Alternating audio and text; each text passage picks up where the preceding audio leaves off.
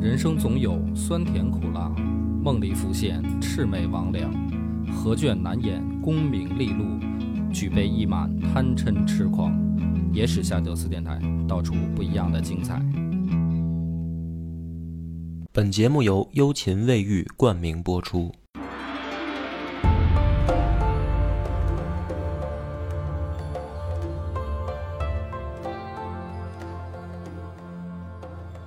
大家好，欢迎收听《野史下酒》，我是主播恶霸波。广斌，这回故事呢，咱们已经讲到了二十五岁的高湛嗯正式继位，这也是北齐的相当于第四任皇帝了。嗯，这时间不长，时间不长。嗯高湛呢，之前咱们已经说了，他是老九，嗯，高欢的第九个儿子，对，也是娄昭君生的。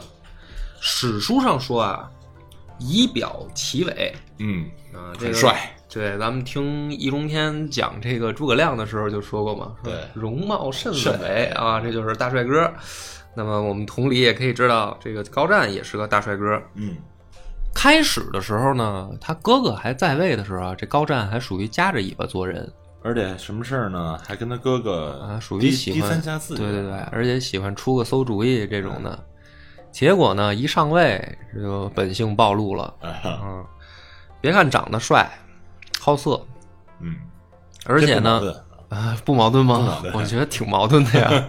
而且呢，这个属于道德品质败坏的那种的。嗯先举一个例子啊，就是说他上位没多久以后啊，娄昭君就去世了。嗯这回爽了，没老太太管着了，嗯啊不像他那俩哥，老老太太没事儿老过来骂两句，说他妈出殡老太太我估计是被气死的，也有可能吧，说他妈出殡啊，这高湛也不穿校服，嗯甚至出席的时候面部都不露，就是没有任何的说悲伤的这种神情，嗯，然后感觉好像死就死呗啊，这一就压抑的是内心的愉悦，嗯跟跟跟死了别人妈似的那种状态。没过多久呢，这就开始本性就暴露无遗了。现在应该是彻底没人管了啊，对，彻底没人管了，干了一件很荒唐的事儿，嗯，调戏嫂子，嗯又是李祖娥。这个女人的命运啊，属于比较悲惨。嗯，其实她早就喜欢嫂子， 嫂子招人，嗯，嫂子好看，可能跑过去以后呢，跟嫂子动手动脚，然后嘴里边不三不四的。这李祖娥哪受得了啊？就是拒绝他嘛。嗯。结果呢，这时候高湛就说啊，说你要是不从我，我就把你儿子宰了。哦，很就卑威鄙胁他很啊卑鄙，李祖娥呢，一共就俩儿子，这大儿子高音已经让高岩给宰了嗯啊，现在就剩这么一小儿子了，然后老公也死了，属于他活着的唯一的这希望就是这小儿子了。这高湛一说这个，李祖娥也就怂了，不敢反抗了。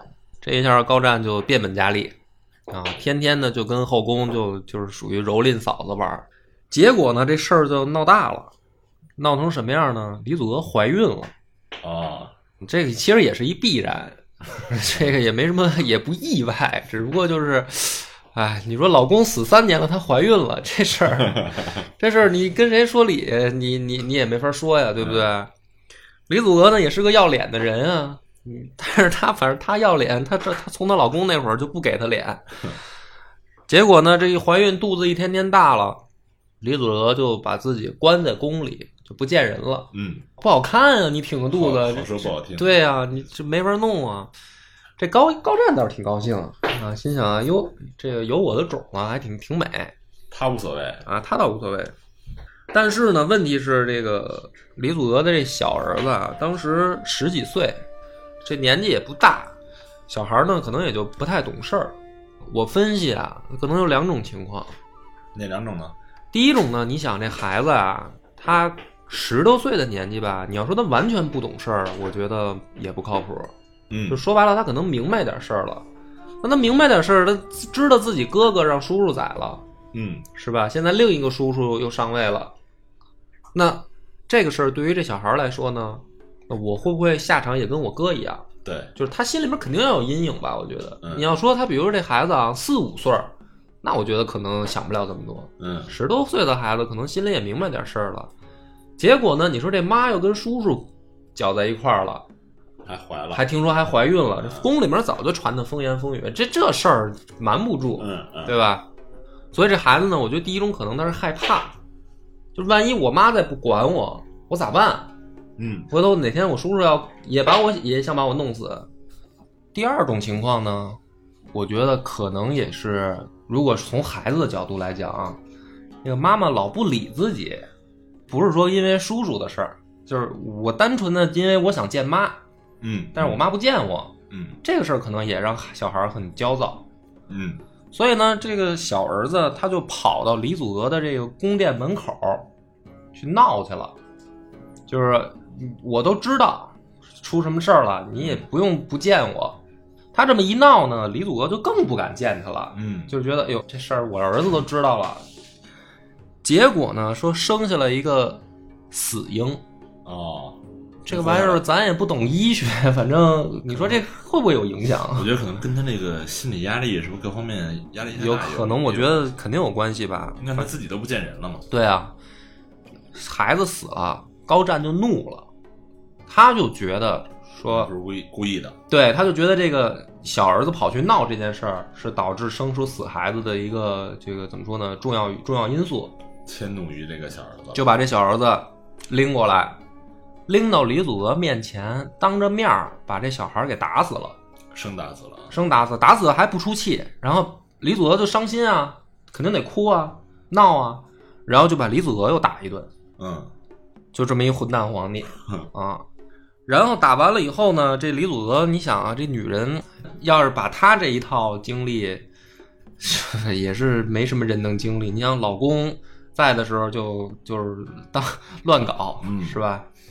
然后呢，这个好不容易老公死了， 好像用好不容易都不太不太恰当，反正也是好不容易老公死了，小叔子上位了以后呢，又把自己大儿子给宰了。嗯，然后好不容易 又小叔子死了一个，另一个小叔子上位，这回连自己都不放过，而且把小儿子还砸。还把小儿子宰了。所以这我觉得可能李祖娥的这个人生啊，就是充满了悲剧。嗯啊，他就是一茶几，彻底的也是对生活失去了信心和希望了。于是呢，他就出家了。哦，出家了以后呢，但是可能也是这人啊，就是看开了以后，的确就容易活得久一些。啊就他是真正坚持到后来隋朝了，哦，就是他活得最久。活得还挺长，嗯。但是咱们就先把他放一边啊，因为他不是主角，主角还是得说高湛的事儿。高湛除了调戏嫂子以外呢，这个昏君嘛，几样套餐得配上，嗯是吧？还得宠幸宠信奸佞嗯，啊，宠信一个人呢，这个人叫何世开，何世开，他的官职是什么呢？他这个官职一开始啊，其实就是个黄门侍郎，啊，这官儿呢，说大不大，说小不小，因为毕竟跟皇帝接触比较近。嗯，但是他为什么被宠信呢？会说话，嗯，不是有手艺。有手嗯艺，什么手艺呢？当时说北呃，从北魏开始啊，流行一个赌博的游戏叫卧槊。呃，握槊是什槊它那个字啊，就是那个武器的那个，么？呃哦，曹操武槊的那个啊槊啊，卧槊。但是呢，这玩意儿我也不知道怎么玩儿，反正现在估计也失传了。赌博的，反正是一种赌博游戏。然后说这个何世开呢，就是精通于这个，非常会玩儿。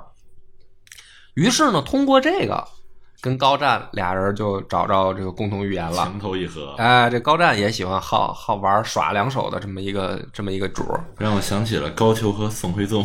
啊，是，反正都是有爱好都的得有人好啊嗯然后通过这个呢，等于高湛一路啊，从黄门侍郎升到侍中、尚书仆射，嗯这等于进入这个等于你想侍中嘛，侍中就是属于国家要员了，可以这么说嘛。嗯，那你想这哥俩呢，他天天就在后宫研究怎么这个赌博，反正上朝的事儿呢，高湛也不上心嗯，啊。据说呢，这何世开还有一句名言什么名言？啊，这个说出来以后，我觉得啊，大家品品吧。他是这么说的啊，他说这个就是人生啊很短暂，嗯自古帝王都会化为尘土，嗯，所以呢，他说尧舜和桀纣啊没什么区别，就是什么意思呢？就是说，你看尧舜上古明君嗯是吧？贤主，桀纣呢上古无道昏君啊，这两种应该是完全两种不同的这个反面嘛，是吧？他在何世开的意思就是说都一样，不都得死吗？你就顾眼前的快乐。哎，所以呢，他的结论就是，他就劝高湛，他说：“陛下，你呢不要想什么这么多，什么身后是别人怎么评价你这些嗯就都没用，对吧？哎，就是你早晚得死，所以呢，你最重要的就是活在当下，活在当下， 就还听起来他妈挺有道理的，对就特别特别港剧那个说，就说做人嘛就要开心嘛什么的，就是就是那种价值。对，然后高湛呢一听觉得特别有道理，于是真的呢就是就说他啊后来平均就是四五天上一次朝，嗯，上朝以后呢也不认真干活，就是大臣你说你的，我大概就是嗯啊这那去你的吧， 就是这一套。就捧来捧一套哏， 对，就是就是坐在上面捧哏去了，然后就回后宫接着玩儿。啊，这哥俩就就天天就干这个，这还没完，俩人还有新鲜的，说啊说这个高湛那个媳妇儿胡皇后嗯也喜欢玩巫术，嗯所以呢，这个何世开呢，有的时候玩的晚了呀，他就跟后宫他就不走了有，啊，反正呢这个就跟皇后有时候也一块儿 研究一下这这门我技说术过啊，握着握着呢，反正就握到床上去了。反正就延伸一下技术嘛。哎啊，嗨，反正皇族丑闻了嘛，应该算。高湛也不在乎不在乎，啊，不在乎，神了吧？哎，就是太喜欢这哥们儿了啊，不在乎啊，但是被人绿了都没事儿。同事二主，完事儿呢，他这个事儿后宫就已经风言风语了很多了，有人就看不过去了，就是他们家自己人嗯啊。河南王高孝玉，高孝玉是高澄的长子，他就过来呢劝高湛，就虽然是侄子，但是两个人年纪差不多，嗯，啊，因为高成比他大好多，所以俩人可以算发小这种关系，既是叔侄也是发小。嗯这高孝玉呢，有一次就劝他，就是后宫都已经这样了，大哥你你得注意点儿了。嗯这个何世开，你是不是让他离远点儿，嗯，对吧？就是这说出去不像不像个话呀，是吧？嫂子天天给你绿你。然后这个高湛也挺神，他说关你什么事儿啊？嗯，对吧？就是我都没生气，你关你还你有什么可生气的？我正活在当下呢。哎，所以高湛呢，就是明知道有人都已经都已经过来告诉他了，他也他也不在乎。嗯但这事儿呢，传到何世开耳朵里，何世开就记恨上高孝玉了，嗯就是你这不就是想弄死我吗？嗯对吧？于是呢，他就准备弄高孝玉，弄人皇族的人，哎，但是问题是什么呢？问题是高孝玉也不检点，啊他呢跟这个高湛的一个妃子，嗯， 俩人关系有点暧昧。哦，就是，他说别人，他自己也那什么啊。完事儿这个事儿呢，就让何世开逮着了以后呢，就跟高湛就说了，他的心里是咱俩是叔侄， 啊，一家人，对我绿你绿你了，他他妈是外人， 对对对，反正肥水不能流了外人田他。他把你绿了，他跟我就是一样的了。 对，完事儿呢，这回高湛怒了，啊，就是啊，合着你也绿我。于是呢，就偷偷摸摸的啊给这高孝玉灌了一杯毒酒，嗯，慢样儿，然后给送上马车回去，回去高孝玉就死了。哎，这等于你说他是故意弄死自己家人吧？这肯定是故意的啊，但是他跟之前这个哥哥就不一样，哥哥是说怕这个什么权力斗争被妨害到啊也好，也有的是纯属抽风，嗯，打死，他这个就是完全听信小人谗言，嗯，然后弄死一小人， 就是反正就是哪个小人跟他玩得来，啊，对对，对听信哪个的，对对对，就是差不多是这意思。主要这个高占玉吃亏就吃亏在不会握槊上了。哎，然后呢，下一个呢还没完，这个还有倒霉的，嗯另一个是谁呢？高贵燕。嗯嗯，这个高贵燕呢，当时可以说是被加封为司徒、太傅，然后总领禁军，，那也官职很高了呀，就是反正已经是可以说是位极人臣了吧？哎，反正这个官职也不低了。结果呢，这个高贵燕变得越来越跋扈，就是肯定狂嘛。你心想啊，我这个好歹也扶持过三代人，我嗯算是三任皇帝了。于是呢，这个侍中高元海就跟高湛就说，这个高高元海是相当于高湛的平辈儿，而且是他的心腹。就说啊，说这个高贵燕这个人啊，比较危险，为什么呢？权力太大，还不光是权力，说人品也太差。嗯因为你想，他一上来，咱们之前也讲过，他先给他养父给弄死了，嗯也不叫他弄死的啊，就是他先是说他养父坏话，嗯然后导致他养父死了。嗯然后呢，高阳死的时候托孤给高归燕，对吧？结果呢，高归燕帮着高演把把高阳儿子弄死了，嗯然后他又往前走了一步。所以他这种人，你就是可以想象他是道德品质败坏嘛。嗯说白了就这么一个人。所以呢，这个高元海就劝高湛说：“干脆啊，你把他外放了吧，就这样的人不适合留在中央。”嗯还掌握着禁军，太危险。高湛一想也对啊，这个说这个说的有道理。于是呢，就把这个高归燕调为冀州刺史的啊，就是你去外面调到外省了，调到外省当刺史。结果呢，这个高归燕到了冀州以后呢，就越想越不开心， 就你琢磨呗。他说我这之前做了这么多缺德事儿，到现在了，你把我外放了，也不爽。嗯于是呢，就造反了。哦，从冀州起兵，啊，也是个敢干的主儿。几个月以后呢，他一造反，高湛就派大司马段绍平叛，两军一对垒，这高下立判。你别看他总领禁军，没上过战场，哦，主要是收没场没上过战场。对，段绍就不一样了， 段绍是真正上过战场、打过打过仗的，嗯军事能力很强。嚯，就很没什么意外，就让段绍就给收拾了。段绍非常厉害，后面还有他的戏，咱们现在不讲了。嗯所以呢，把这个高归燕连同这个子孙十五人一起押送到界邺城，全部斩首，就相当于灭门了。但是呢，这个也算是弄死个小人，就是跟之前呢还是不太一样。反正高湛这个人挺逗，就是他呀不干正经事儿，就是你我先定一调儿，他不干正经事儿嗯，他杀人也不是什么这个说弄死这个就是为了什么政治目的，或者国家安定啊之类的，所以呢，他按理来说不算一个好皇帝。嗯但是特别有意思的是，到他这一生讲完，你反过来看看啊，他干掉的也都不是什么好人， 就是在他手里面，国家竟然蒸蒸日上了，啊，就是就这么个主儿。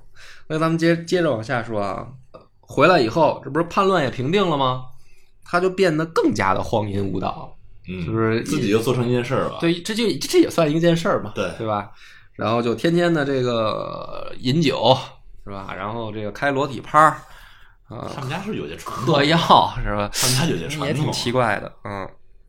但是呢，内部啊，基本上也没人在弄高战了啊，就平辈儿兄弟之间也也也差不多了啊。内部没人弄他了，外部有人来弄他了。嗯北周的宇文护，这个时候啊，也也不是个省油的灯，已经干掉三任皇帝了。他、嗯他已经干掉三任了，更能折腾啊。然后呢，还干掉了一个这个大柱国侯莫陈崇，也让他弄死了。嗯宇文护这时候呢，自认为啊，看来统一北方这个重任是要交到自己的这个手里了。感觉是天之骄子，你看，就是大上家，天选中的人我，觉得历史上也挺有意思的，老有人有这种错觉。就是自己是被天选中 对的，对对对而且深信不疑，对，要不他怎么能干掉仨皇帝呢？嗯是吧？干掉仨皇帝还没事儿。于是呢，他他们互相之间，你肯定也有探子，说这个北齐那边儿啊，也上来一不靠谱的，叫高湛啊。 那宇文护觉得呢，是时候展现一下真正的技术了，嗯嗯。但是呢，他呢也也还是要做万全这个准备工作，想怎么准备呢？他说我得找一个外援，于是呢就跑去联系突厥，啊，说咱俩加攻北齐。突厥当时呢缓了几年以后啊，发展的还真不错。嗯据说当时的领土呢是东起大兴安岭，嗯西边呢到咸海，北边到贝加尔湖，嗯，南边就是漠北。很大呃了，基本上北方地区这个大大量的这个草原都已经被突厥占领了嘛，嗯啊，已经发展的还不错了，呃，当之无愧的草原霸主，可以说那个时代啊。于是呢，这个宇文护跑去找突厥的木干可汗提亲，提什么亲呢？说把你的女儿啊嫁给我们皇帝当皇后，嗯咱们两国联姻。那木干可汗呢一想说这个买卖干得过，嗯挺好，是吧？毕竟是中原王朝，啊、有钱， 这个可以，这个这个买卖可以，我这缺铁，哎。结姻以后呢，两边就商量说，那咱们得打北齐啊，打完了北齐，咱俩分地盘啊。所以呢，公元的五百六十三年十一月的时候，北周联合突厥，分兵两路起兵伐齐，嗯，这就正式开打了。两路呢，先说南路是新上任的八大柱国之一，叫达西武。达西武呢，领兵啊三万攻打平阳，也就是现在的山西临汾。哦，从平阳这条路呢，准备继续向东攻打晋阳，就是大家脑子里面可以大概出现一，就是脑子里面画个线啊，因为它不是这这个只是第一次，两次的进攻路线不一样。北路军呢，也是柱国之一杨忠，率军十万，先北上和突厥的部队会合，然后再折返南下，也是进攻晋阳。就是两路大军的最终目标都是晋晋阳，嗯，那也就是说这一战，北周向北齐动手的局限在山西地区。对，大家在脑子里面可以去想象啊，计划拟定好了以后，杨忠就跑过去跟宇文护说啊，说不用给我这么多人，说十万人太多了。嗯，宇文护说那你要多少啊？杨忠说我要一万就够十分之一，啊，我要一万就够。为什么呢？他有自己的理由。他说我啊，本来就得先上漠北跟突厥会合，再南下。我这一趟呢，交通不太方便，你给我这么多人，运粮也是个问题。嗯，所以呢，我有一万人足够了。但是这个就埋下了其实第一次他们这个伐齐的一个失败的根本原因啊。咱们往后来听啊，嗯，说呢，这个东晋的部队呢很顺利啊，连克二十多座城池，然后在衡州顺利的与突厥的木干可汗就会合了。突厥这回倒是不白给，派了十万骑兵南下，嗯，浩浩荡荡的呢，就往晋阳杀过来了。高湛一听晋阳有危险，因为这个是等于高欢起兵的时候的老本营，哦好多高氏的这个心腹都在晋阳，也是他们的军事重镇之一。大本营了，大本营，嗯，这个其意义就像曹操的许昌一样啊。你别看曹操后期老在邺城待着，那许昌肯定是不能丢的。对，所以呢，高湛听到这个以后，马上连夜从邺城往晋阳赶。他前脚刚到，后脚突厥人就把晋阳围了。嗯，那就是还好他赶进去了，这要是再晚一天，他就让突厥堵门口了，属于。进去以后呢，高湛爬到城楼上往下看，当时呢正是冬天，啊，大雪纷飞，往下一看呢，黑压压的骑兵望不到头，十万人，十万人嘛，就是白茫的大地上，黑色的骑兵望不到头儿。高湛就慌了，他也没打过仗，他一看这架势，啊他就琢磨开溜，想想跑但是刚进去啊，啊，突围嘛，啊想跑。他这想法一出来啊，马上啊，他堂兄赵郡王高睿和河间王高孝婉，他侄子叔侄两个过来就苦劝，你可不能走。你一走这城就崩了，对，说因为你这家伙皇帝来这儿搂一眼边儿了，说本来能守住也守不住啊，对对吧？说你绝对不能走，啊，你得你得坚持下来，就跟他们苦说，好说活说呢。这个高湛最后决定说，他们俩也有道理，反正他这人挺呃他逗，听了，他他听劝，听人劝， 就是这个皇帝也挺逗。你别看他干事儿不靠谱，特别会享受，但是特听劝嗯啊。然后呢，他呢这听完劝以后呢，他说那要这样吧，就任命高睿为总指挥，表哥段少为副总指挥，一个堂兄一个表兄，你们哥俩把这事儿能不能办了？嗯，段少不白给，后来的这个等于相当于北齐三杰之一。于是呢，这哥俩说：“那行，反正只你只要不走就行，我们俩来办这事儿。”于是呢，把这个军队列阵，开出晋阳城，啊，严阵以待，就毫不示弱。嗯，这两个人也都是能打的人。结果他们这么一搞呢，突厥先害怕了。啊，突厥先害怕了，因为突厥啊被高阳揍过，你记得吗？就是咱们之前不是讲过吗？差点给突厥打的就断了根儿了吧，哦，打的一蹶不振了。，对，所以突厥呢本身就有点恐齐症，嗯，就是就害怕北齐。这回呢，本来也是听这个宇文护说啊，说他们是新上来一不靠谱的皇帝，现在内政混乱啊，国家这局岌岌可危的，突厥就相信了嘛，就派十万大军来了。来了以后一看，人家这个军队阵型毫不混乱，而且皇皇帝在城里，皇帝还在城里亲自赶过来了。突厥觉得说这是不是情报有误啊？就是本来就害怕北齐，于是呢，这个人就是这样，你一害怕呀、你就你这先输一针，对，你就对，就跟打架一样，对啊。于是呢，他就开始埋怨这个宇文护，说你们这情报工作做的准不准啊？嗯，是吧？别到时候咱这个偷鸡不成蚀把米，突厥人啊就不敢轻易动手。然后呢，这个这路主帅杨忠呢就很头疼，大哥，你这会儿不敢打，那我怎么办？我就带了一万人，对我主要就靠你，你不敢打我怎么办？杨忠就想说，那我得打个样儿，是吧？就是我得告诉你，北齐其实没有那么可怕啊，他们现在的战斗力已经不如当年了。是吧？所以呢，杨忠想的说，那行，那我打个样儿呗。他就亲自率军到晋阳城下挑战，然后呢，段少跟城上就乐，说把部队先开进来哦，啊，把部队先开进来。开进来以后呢，杨忠跟底下就叫阵啊，因为他一万人他没法攻城，对，是吧？他只能说咱你出来，咱俩野战我还行，我一万人攻城那就是甜了。于是呢，他在底下叫阵，叫了半天呢，这个段少也不理他。杨忠一看说：“好，你看怂了吧？那我目的不就是证明北齐是怂的就行吗？”他就准备开始往后撤。这时候段少段少说：“行了，开门揍他！” 追对，然后城门打开以后，精锐齐出，杀的杨忠啊找不着北。哼，突厥人一看说好撤， 就是说你看，就说情报有误吧。你看这北齐这么厉害啊，就不管杨忠，突厥就先撤了。啊，杨忠这会儿也傻了，气得眼睛都直了，说这是我出来打个样儿，你就不管我了。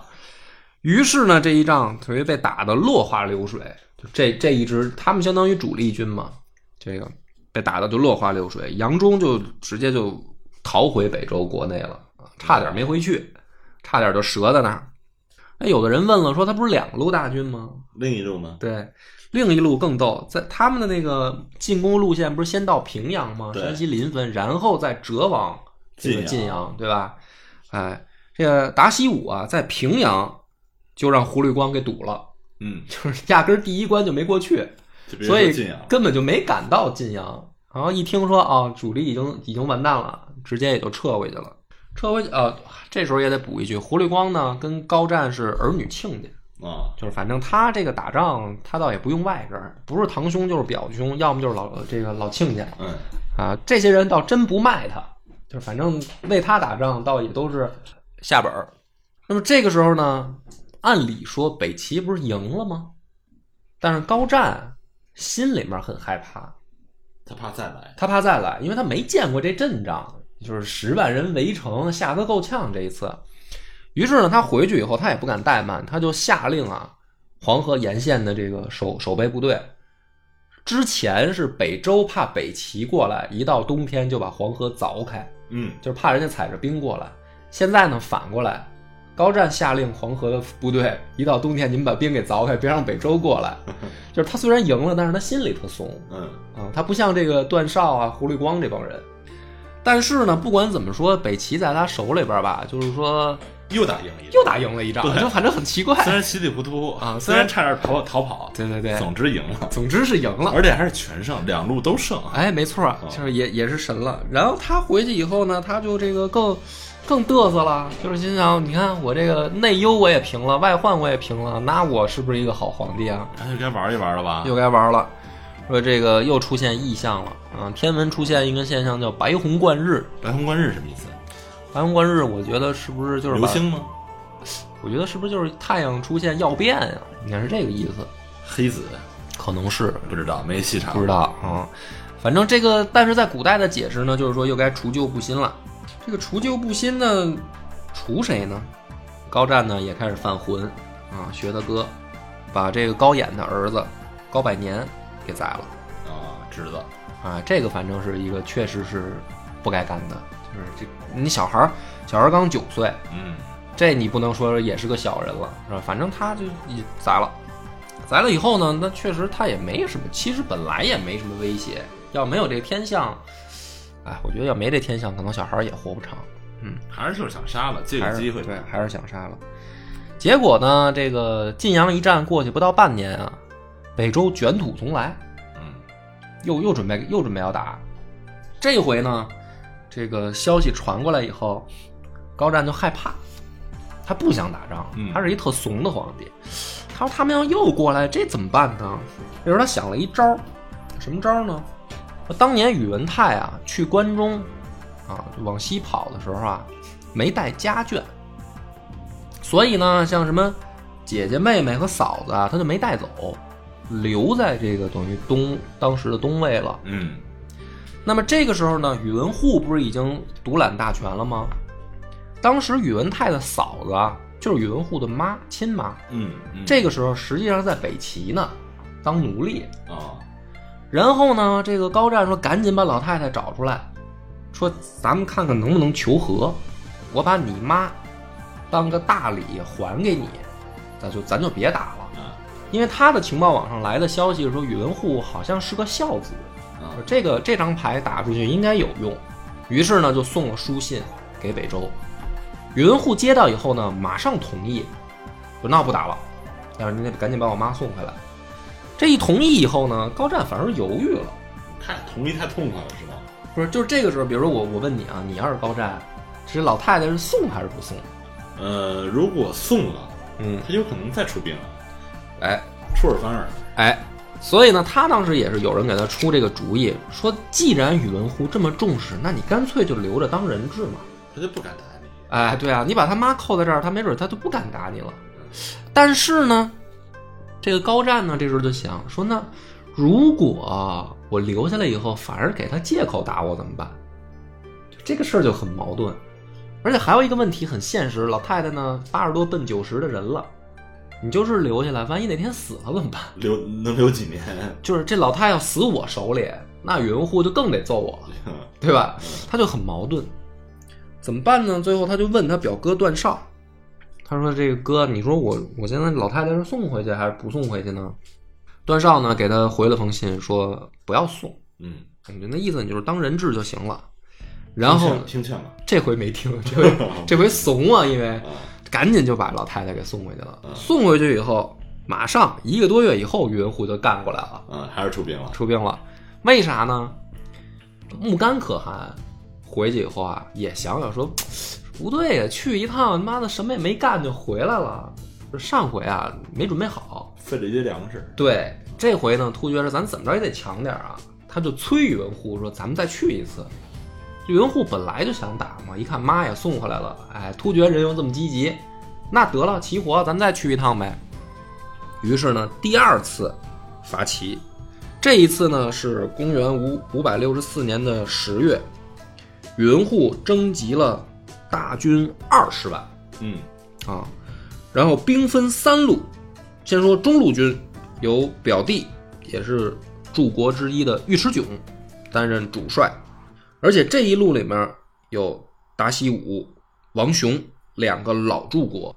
中路军呢，一共统兵十万，也就是他这二十万人里面有一半儿都是给这支中路军。嗯中路军的进攻目标是洛阳。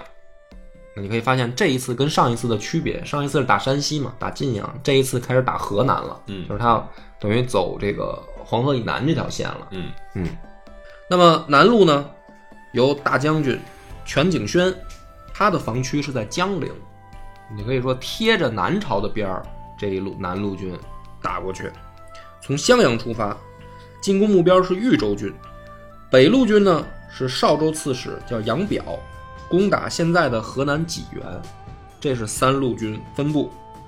宇文护呢自己亲自坐镇弘农，担任总指挥。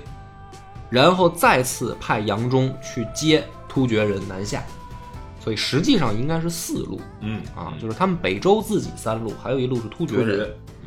这个规模你可以听得出来，是北周已经出了倾国之兵，对，就恢复这么多年养出来的部队老本儿，这回全砸出来了。